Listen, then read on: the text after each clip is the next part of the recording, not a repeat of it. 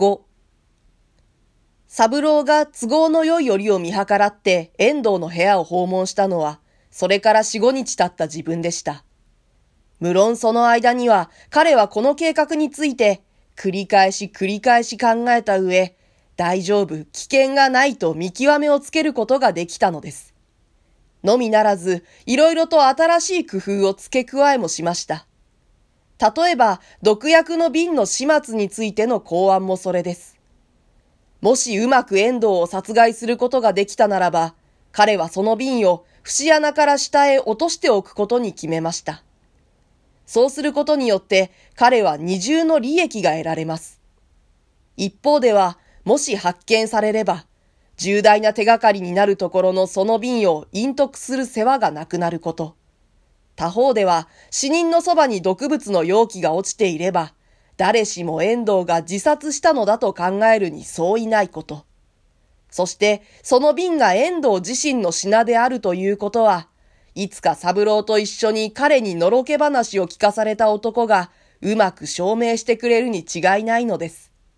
なお都合の良いのは、遠藤は毎晩きちんと締まりをして寝ることでした。入り口はもちろん、窓にも中から金具で止めをしてあって、外部からは絶対に入れないことでした。さてその日、三郎は非常な忍耐力を持って、顔を見てさえ虫図の走る遠藤と長い間雑談を交えました。話の間にしばしばそれとなく殺意をほのめかして、相手を怖がらせてやりたいという危険極まる欲望が起こってくるのを彼はやっとのことで食い止めました。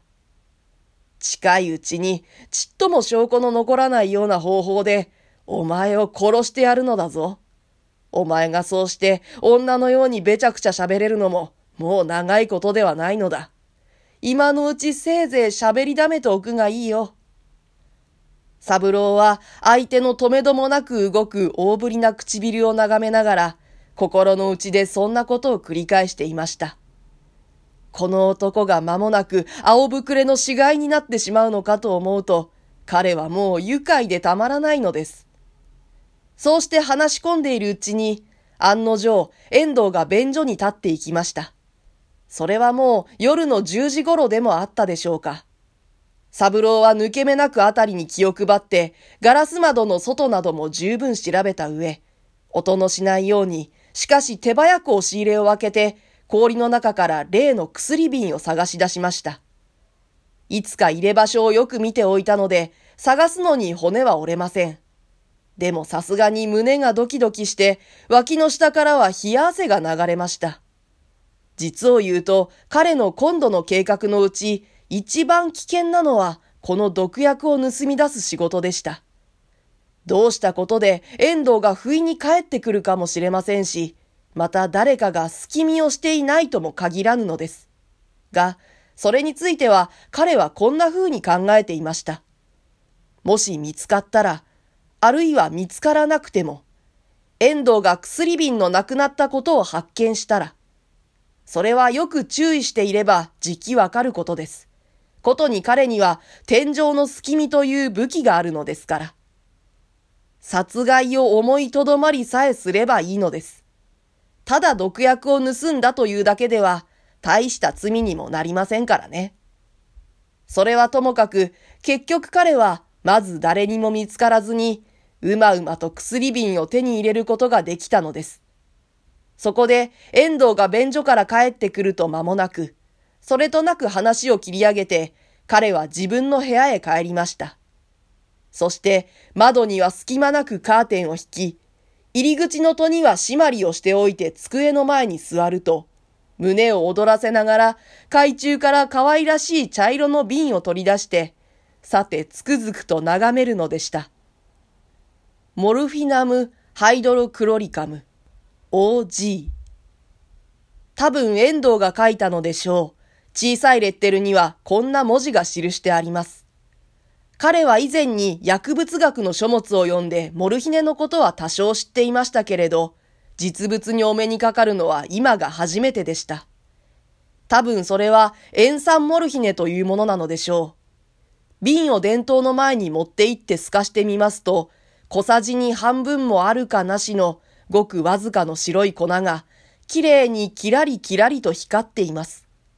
一体こんなもので人間が死ぬのかしら、と不思議に思われるほどです。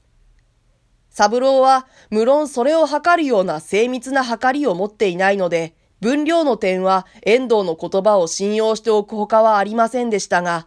あの時の遠藤の態度口調は、酒に酔っていたとはいえ、決してデタラメとは思われません。それにレッテルの数字も、三郎の知っている致死量のちょうど2倍ほどなのですから、よもや間違いはありますまい。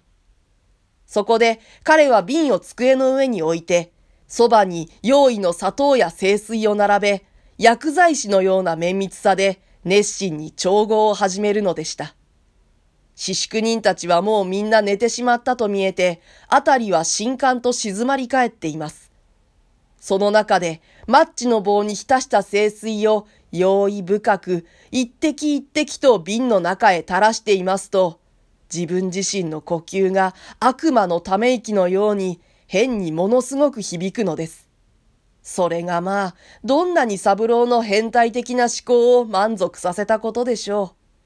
ともすれば、彼の目の前に浮かんでくるのは、暗闇の洞窟の中で、ふつふつと泡立ち煮える毒薬の鍋を見つめて、似たり似たりと笑っている、あの古の物語の恐ろしい妖婆の姿でした。しかしながら、一方においては、その頃からこれまで少しも予期しなかったある恐怖に似た感情が彼の心の片隅に湧き出していました。そして時間の経つに従って少しずつ少しずつそれが広がってくるのです。Murder cannot be hit wrong. A man some may, but at the length, truth will out. 誰かの引用で覚えていたあのシェイクスピアの不気味な文句が目もくらめくような光を放って彼の脳髄に焼き付くのです。この計画には絶対に破綻がないと書くまで信じながらも、刻々に増大してくる不安を彼はどうすることもできないのでした。何の恨みもない一人の人間をただ殺人の面白さに殺してしまうとは、それが正気の沙汰か。お前は悪魔に見入られたのか？お前は気が違ったのか？一体お前は自分自身の心を空恐ろしくは思わないのか？長い間夜の更けるのも知らないで調合してしまった毒薬の瓶を前にして彼は物思いにふけっていました。いっそこの計画を思いとどまることにしよう。幾度そう決心しかけたか知れません。でも結局彼はどうしてもあの人殺しの魅力を断念する気にはなれないのでした。